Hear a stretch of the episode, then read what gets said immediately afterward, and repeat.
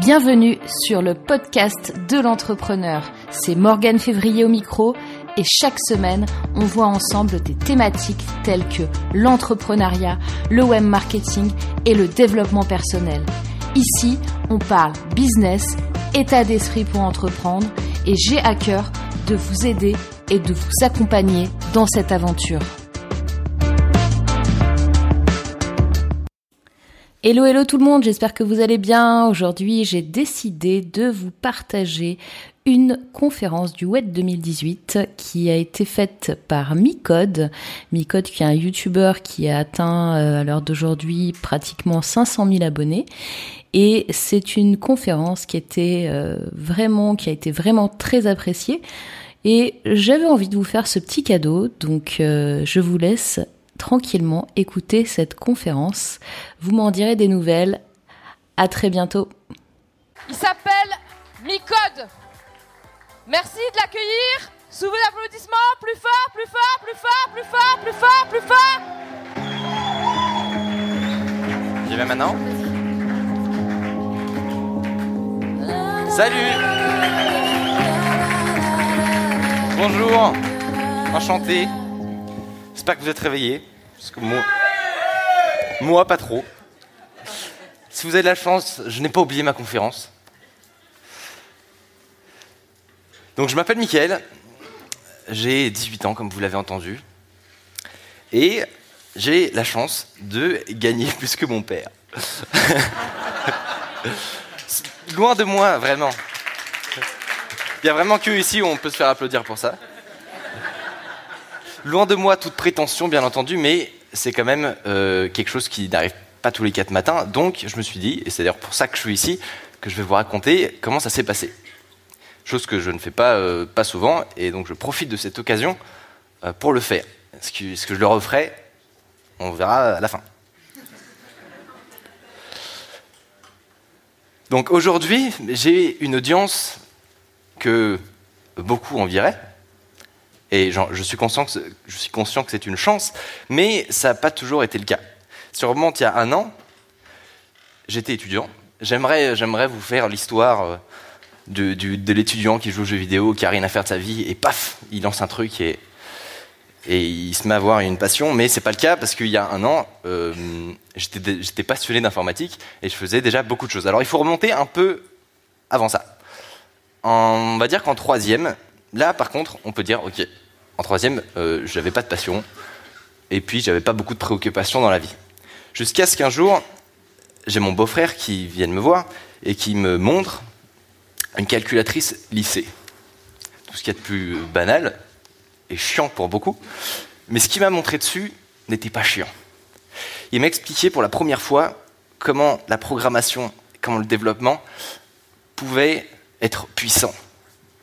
Et c'est le premier jour où il m'a appris à programmer que j'ai compris que c'était ça, c'était mon truc. C'était quand, une passion vous tombe dessus, vous le savez de toute façon. Et la plupart des gens qui ont une passion ici euh, seront d'accord avec moi. Donc je, je, me suis découvert cette passion pour l'informatique et à partir de ce jour-là, je n'ai eu de cesse euh, d'apprendre l'informatique, de me former au développement et de, déployer toute ma curiosité sur ce thème précis. La première expérience euh, de business, on va dire, que j'ai eue dans ma courte vie, ça a été la première fois que j'ai vendu un site web. Alors que je l'ai vendu, en réalité, je l'ai échangé à ma mère qui avait besoin euh, d'un portfolio pour ses peintures contre un voyage aux États-Unis. C'était plutôt pas mal. C'était un bon deal, franchement. C'était ma première expérience. Et à partir de ce jour-là, on va dire en, seconde, euh, je n'ai pas arrêté de, voilà, de développer cette activité. J'étais un genre de mini freelance, même si légalement, euh, je ne suis pas sûr que ce soit très correct. Et puis, un jour, je décide pour la première fois de lancer quelque chose qui n'est pas pour quelqu'un d'autre, mais qui est pour moi.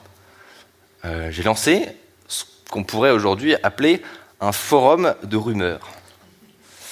J'étais au lycée, et vous savez très bien qu'au lycée, c'est la première préoccupation de, l'étudiant de, base, c'est de parler des autres dans leur dos. en observant ça, je me suis dit, je vais lancer un forum qui va permettre aux gens de faire ça en toute impunité. On parlera du côté moral plus tard, mais de faire ça en toute impunité.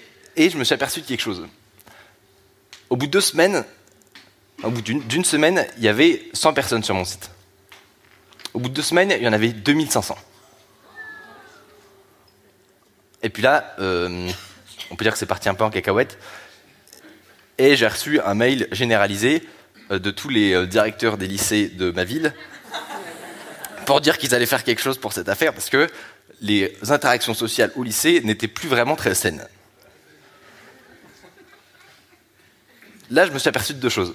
La première, c'est que Internet a un effet démultiplicateur incroyable. Vraiment. Mais ça m'a passionné tout de suite et je me suis dit, waouh, il y a un truc à faire. La deuxième chose, je me suis aperçu que avec Internet, on pouvait faire des choses très bien, qui apportaient beaucoup de bien aux gens, et des choses moins bien, qui apportent des souffrances aux gens. Et effectivement, sur ce site, il y a des gens qui se sont fait harceler, et je m'excuse pour toutes ces personnes. Mais j'en ai tiré énormément de cette expérience. Tout m'a amené jusqu'à il y a un an, où je passais le plus quart de mon temps euh, sur YouTube à regarder euh, des vidéastes que beaucoup, peut-être, sûrement les plus jeunes, connaissent. Le plus vieux aussi, je ne critique pas du tout vos...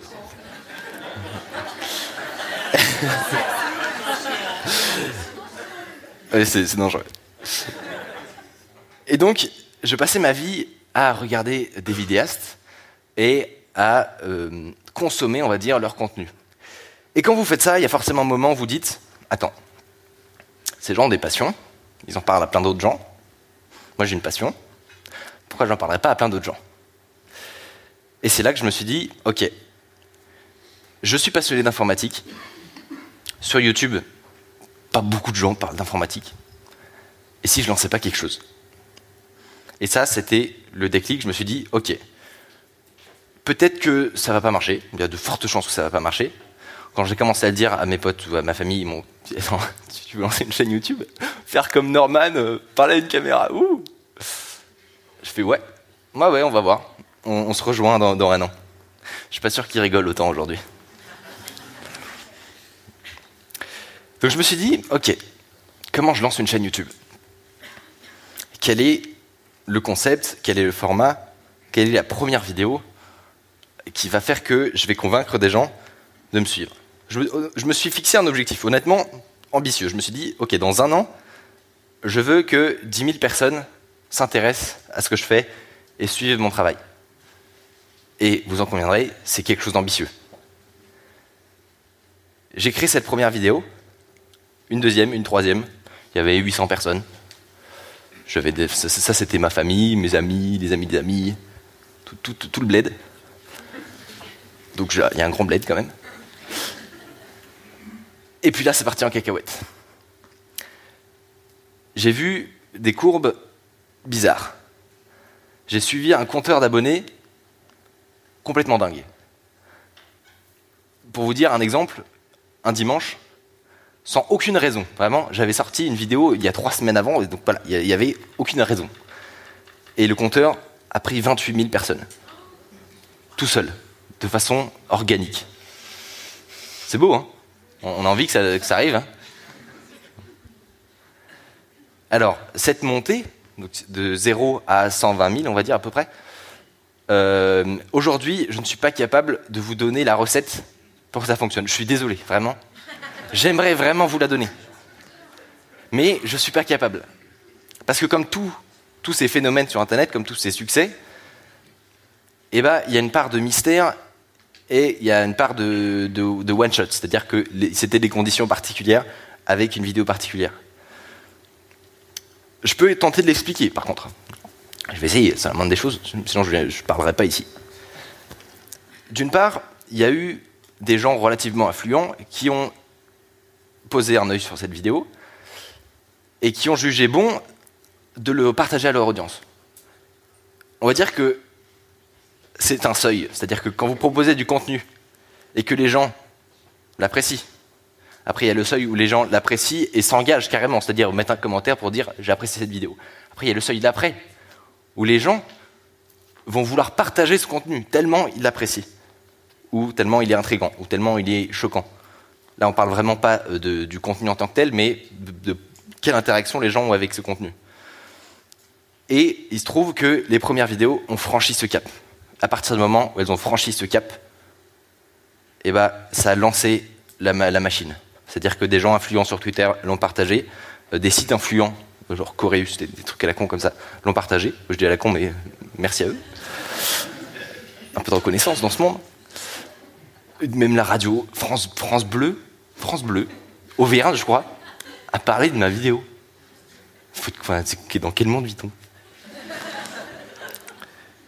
Donc encore une fois, merci à eux. Et voilà, donc ça c'était les 120 000 premiers. Et il faut se rendre compte qu'il y a une grosse part de YouTube là-dedans. C'est-à-dire que quand on met du contenu sur YouTube, il y a une liberté qu'on a de, de, contenu. Mais on est aussi très très très dépendant de la plateforme. Et ça, il faut savoir jouer avec parce qu'à la fois c'est une opportunité, à la fois ça peut être un enfer. Et il se trouve que, pour ma part, personnellement, dans ces premiers mois, ça a été une formidable opportunité parce que YouTube aime YouTube. C'est-à-dire que quand une vidéo a une pente qui monte comme ça, YouTube va voir et va dire Ok, là, il y a une petite audience qui fait rapidement beaucoup de vues. On va, je vais continuer cette courbe. Ça, me, semble bien. Et voilà, et ça, continue la courbe tout seul. C'est beau quand même. Donc ça, c'était les 120 000 euh, premières personnes. Ensuite, euh, il y a eu, on va dire, un peu de networking, beaucoup de chance quand même, parce que j'ai eu la chance de rencontrer d'autres créateurs qui m'ont permis de, continuer à, lancer ce beau projet. Ce qui m'amène à aujourd'hui, où il y a 400 000 personnes qui regardent ces vidéos. Enfin, de temps en temps. Si vous voulez, si vous voulez plus regarder, d'ailleurs, ça m'arrange. Et là, j'ai commencé à m'apercevoir de quelque chose.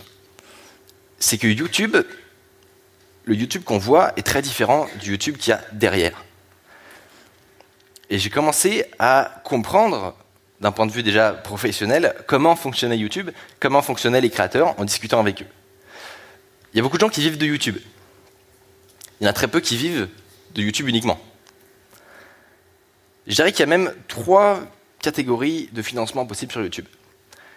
Il y a des gens qui vont vivre tout simplement des annonceurs. C'est-à-dire, il aujourd'hui, si vous êtes une entreprise, vous avez des sous, vous allez voir YouTube, vous leur dites, écoute, j'ai une pub, passe, passe là euh, devant, euh, j'aimerais que tu la passes devant des gens de 18 à 21 ans euh, qui sont abonnés à telle chaîne. Je ne sais pas exactement quelles sont les modalités, mais c'est quelque chose qui ressemble au Facebook Ads, par exemple, que vous connaissez sûrement. Ça, c'est la première catégorie de gens. Aujourd'hui, en France, il y a une poignée de personnes qui peuvent vivre comme ça. Il y en a très peu. Euh, ça va se compter, pas sur les doigts de la main, mais de quelques mains en tout cas. Ensuite, il y a des gens qui vont non pas seulement profiter du petit pourcentage que leur laisse YouTube sur une annonce ou deux de temps en temps, s'ils sont sympas, et s'ils démonétisent pas les vidéos, enfoiré, qui vont utiliser cette audience et travailler avec des entreprises qui ont quelque chose à proposer et qui sont intéressées par l'audience. Euh, ça va être ce que, les gens appellent des placements de produits. En général, c'est plus, euh, plus compliqué que ça. Euh, ça va être des, être OP spéciales ou voilà, une collaboration, parfois sensée, parfois qui n'a aucun sens. D'ailleurs, on va en reparler. Mais ça permet aux, aux vidéastes de faire profiter son audience euh, des services de quelqu'un d'autre en échange d'une rémunération. Et la troisième possibilité, c'est tout simplement si vous faites du contenu strictement culturel, euh, ces deux options sont parfois complexes. C'est-à-dire que aujourd'hui, pour faire du contenu sur YouTube culturel, euh, sur de l'histoire, voilà, sur tout ce qui tout ce qui n'est pas forcément adapté aux annonceurs ou qui n'est pas susceptible de générer des grosses audiences et qui n'est pas non plus susceptible de convaincre des marques de travailler avec vous, vous allez pouvoir vous tout simplement vous tourner vers du financement participatif parce que vous apportez quelque chose de culturellement et euh, voilà, ça a du sens. Et moi, je me suis aperçu que, sans faire exprès, au bout de six mois, avec tous ces gens qui me suivaient, bon, j'étais extrêmement content de pouvoir partager ma passion avec tous ces gens. Mais je me suis aperçu que cette audience de gens passionnés par l'informatique existait nulle part ailleurs. Aujourd'hui, si vous avez un service, si vous avez un produit, et que vous voulez toucher des gens passionnés d'informatique sur YouTube, il n'y a pas 3000 chaînes, quoi. Je dirais même, il n'y en a peut-être qu'une. Alors, il y en a d'autres qui, correspondent plus ou moins à ces critères-là. Mais je me suis aperçu que ma passion et le fait de vouloir partager cette passion avaient créé énormément de valeur. Mais ça, je m'en suis aperçu après. C'était en, en, observateur. Et je me suis rendu compte que une marque aujourd'hui est prête à investir, tout comme elle le ferait euh, à la télé. Sauf que là, elle a une audience euh, ciblée, elle a beaucoup plus de stats, et les outils sont, mais n'ont tellement rien à voir si vous voulez faire de la pub à la télé ou sur YouTube aujourd'hui. Et je me suis rendu compte que cette valeur intéressait vraiment, était vraiment percutante pour travailler avec des personnes qui veulent toucher ces gens. Et c'est là où je me suis dit, attends, ma, connerie là, mon, ma, ma, chaîne YouTube euh, débile, comme il l'appelait euh, dans les premières semaines, c'est une opportunité professionnelle incroyable. C'est la plus belle opportunité qui pourra m'arriver probablement de toute ma vie. Et là, je me suis dit, cette chaîne YouTube, ce qui à la base était une petite idée dans un coin de ma tête, est devenu ce qui va aujourd'hui me motiver tous les jours à travailler et ce qui va me permettre d'acquérir une liberté financière et donc une liberté de contenu formidable. Et c'est ça que j'aimerais que vous reteniez. C'est ça que moi j'ai compris après toutes ces péripéties, dans cette toute petite année. C'est que j'ai pas cherché à monétiser ma passion. Loin de là de dire qu'il ne faut pas le faire. Mais mon intention première sur Internet aujourd'hui, il y a un an, mon intention première, c'était de partager simplement ce que j'aimais. Ce que je faisais dans un cercle, dans un petit cercle, on va dire, mes habitudes d'expliquer, parce que quand vous aimez, l'informatique, euh, je pense que tous les gens qui, aiment ces thématiques-là, vous êtes souvent catégorisés comme euh, l'ingénieur informatique de service euh, dans votre cercle d'amis. Il y a marqué euh, sollicitez-moi à tout moment, euh, j'existe pour répondre à vos questions. D'ailleurs, c'est pas, pas parti, là maintenant ça a été transféré dans les commentaires. Mais ce qui, à la base, était vraiment une envie juste de partager, point bas. Je voulais juste. Ça me faisait marrer de, de, parler à plein de gens. Et ça me faisait marrer de parler à encore plus de gens que le, jour d'avant. Mais c'était seulement pour partager, point bas. Et ce que j'aimerais dire, c'est que si vous voulez lancer un business, moi je vois énormément de jeunes, sûrement influencés par des gens qui vont passer sur cette scène, qui, qui aimeraient lancer leur business et qui aimeraient être libre grâce à Internet. C'est beau. Mais gardez votre temps de cerveau pour la valeur que vous allez apporter à l'humanité. Ce que je veux dire par là, c'est que on a très vite fait d'acheter euh, des, formations, des cours, pour optimiser son temps de publication à 17 heures, avec un, prix de vente qui finit par un 7. Alors moi, j'ai débarqué dans ce milieu-là, j'ai fait, mais c'est quoi ce truc? Bien sûr, que c'est pour ça que c'est un métier d'ailleurs d'être commercial, c'est qu'il y a énormément de subtilité. Mais quand vous êtes créateur de contenu sur Internet et que c'est vous qui faites le contenu que vous vendez, vous devez avoir 99% du temps de cerveau qui est focalisé sur ça. Vous devez être absolument concentré sur la valeur que vous apportez. Si, ce, que, vous faites et la valeur que vous, que vous avez et, et ce pourquoi les gens seraient intéressés par votre contenu n'est pas assez percutant et qui ne se vend pas de base, c'est pas parce que vous allez le mettre à 17h qu'il qui va se vendre. Ce serait bien, mais c'est plus compliqué. Et ça, il n'y a pas de formation. Il n'y a pas de formation aujourd'hui pour vous apprendre quel contenu vous allez créer et ce que vous allez apporter. Il y a des formations qui peuvent vous, enseigner des thématiques. Qui, peuvent, moi, moi, les, formations que je suis, c'est comment euh, se former, je sais pas, au, développement système, des trucs qui vous seraient complètement habitables. Et, moi qui, qui l'ai toujours parfois, d'ailleurs. Et ça, c'est ça que j'aimerais dire, c'est qu'il n'y a personne qui peut vous, vous expliquer quelle valeur vous apportez aux gens. Et pourtant, c'est ça, c'est l'étincelle, c'est ça qui lance tout. Et même quand on a lancé un business, même beaucoup plus tard, il faut toujours avoir les yeux fixés sur ça. Aujourd'hui, moi, je vais prendre un cas concret. Aujourd'hui, moi, il faut surtout pas, c'est ce que je me répète tous les jours, si je transforme ma chaîne en une vitrine, où, je vends des, produits tous les, tous, les, tous les trois jours pour d'autres gens, tout, peut s'envoler d'un jour à l'autre. Il faut jamais que j'oublie pourquoi les gens sont là et pourquoi ils sont intéressés. Donc voilà, j'ai 18 ans, je ne sais pas jouer aux jeux vidéo, mais je gagne quand même plus que mon père.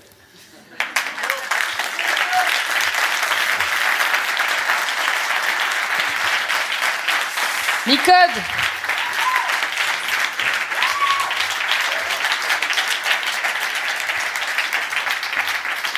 Je vais chercher le micro pour les questions, ne bougez pas.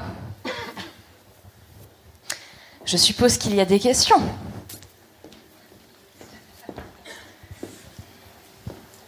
Là-bas. Oula. Merci, tu m'as vraiment inspiré. Et tu as travaillé combien de temps sur ton speech? Aujourd'hui Comme conférencier. Ou est-ce que c'est naturel? Alors, moi je peux répondre. Comment ça se fait c'est Je peux répondre parce que je l'ai coaché. Ah bon Et je peux te dire que c'est le coaching le plus rapide de toute ma vie. Ah bon Parce que le mec, il est doué. Ouais. Il a une aisance qui est là. Non mais.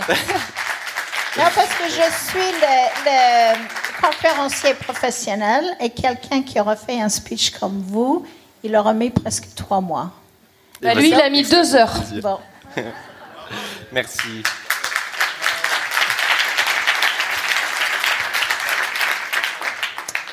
Salut Micode, félicitations pour euh, la belle ascension, la belle réussite sur YouTube. Euh, est-ce qu'aujourd'hui tu as du coup, euh, avec les stats, avec le nombre de vidéos sorties, craqué l'algorithme?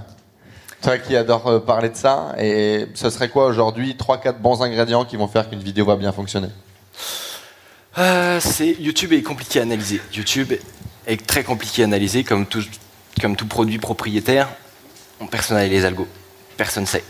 Nous, ce qu'on peut faire en tant que vidéaste, ou même en tant que potentiel futur vidéaste qui réfléchissons à produire du contenu sur la plateforme, c'est observer euh, ce, qui, peut fonctionner et tenter de comprendre un peu quelles sont les, ficelles.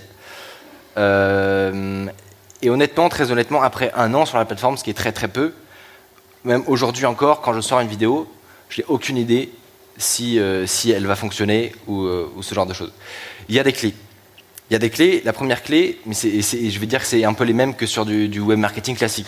C'est-à-dire que euh, sur YouTube, 50% euh, des clics qui vont être faits sur votre vidéo, c'est dû à la miniature et au titre. Et après, il y a les gens qui sont abonnés, qui vous connaissent déjà d'avant. Ça, ça, joue aussi. Mais vraiment, c'est extrêmement important. Moi, je vois la différence entre une vidéo où j'ai travaillé une miniature intrigante euh, qui attire l'attention et une, miniature à deux balles euh, faite sur Paint, euh, je vois la différence. Il y a énormément de différence. Donc je dirais, il faut attraper l'attention, quelle que soit la, vidéo. Ça, ça, je ne parle pas de la vidéo en soi. Là, je parle du, très court terme, c'est-à-dire que sur du long terme, il faut travailler le, contenu et c'est ça qui va faire que les gens vont rester euh, et vont continuer à regarder les vidéos. Mais sur du très court terme, juste pour savoir si une vidéo va fonctionner ou pas, ça va être, ouais, c'est ça, c'est l'étincelle, le, le truc qui va dire, attends, Qu'est-ce qu'il y a dans cette vidéo là? Qu'est-ce qui se passe? Je vais, donner un exemple extrêmement simple. Dans la vidéo, pas la dernière vidéo, celle d'avant, où je parle de la sécurité des réseaux Wi-Fi. Peut-être que tu as vu. Euh, sur la miniature, par exemple, j'ai mis un truc, un peu comme dans la série Mister Robot, où il y a un, paquet de Pringles. Euh, genre, euh, les hackers, ils utilisent ça pour, pour, choper des réseaux Wi-Fi. Bon, dans les faits, OSEF, de ce paquet de Pringles. Mais dans l'imaginaire collectif, c'est intriguant, c'est ah ouais, c'est vrai et tout. Il n'est pas dans la vidéo. Il n'y a à aucun moment dans cette vidéo, il y a un paquet de Pringles. Mais je, suis intimement persuadé que ça a du sens. Et que c'est, que c'est pour ça que les, gens euh, ont envie de, consommer le contenu et de, de se rendre sur ces vidéos-là. Une dernière question? Bonjour, merci beaucoup de ton intervention. Je voulais savoir si jamais on avait le temps, je sais pas combien de temps durent tes vidéos, mais on peut la voir, la première que tu as mise en ligne ou pas? Euh, là maintenant, tout de suite, non. Elle est facile à trouver. Parce qu'on Ah est bon un petit peu en retard en même temps. For sub. euh,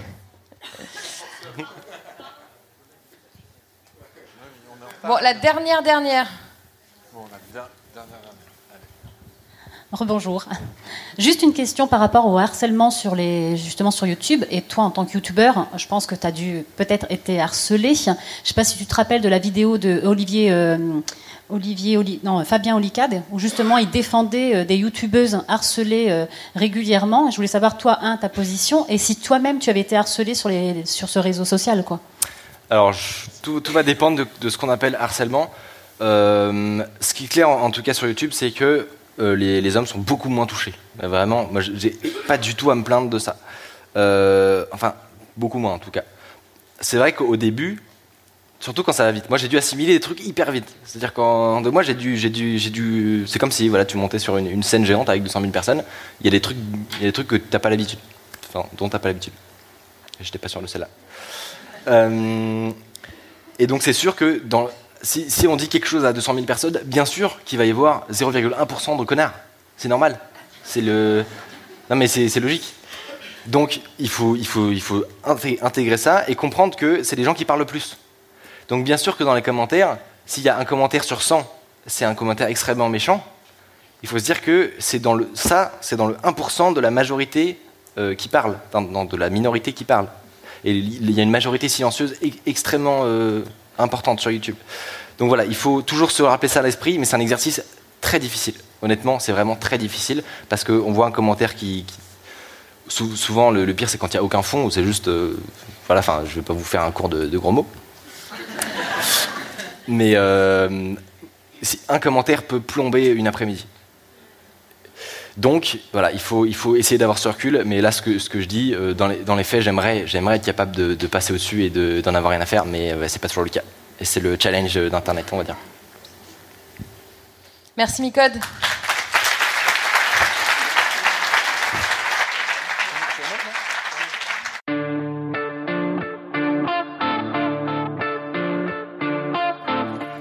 Merci d'avoir écouté ce podcast. Rendez-vous la semaine prochaine ou dans quelques jours pour la suite, parce que des fois j'improvise des épisodes supplémentaires. En attendant, euh, si vous souhaitez m'encourager et montrer que vous aimez ce podcast afin qu'il soit écouté par encore plus de monde, alors il vous suffit de mettre votre avis sur iTunes, de préférence 5 étoiles, ou la plateforme sur laquelle vous l'avez écouté. À très bientôt et d'ici là, passez à l'action. Bye bye.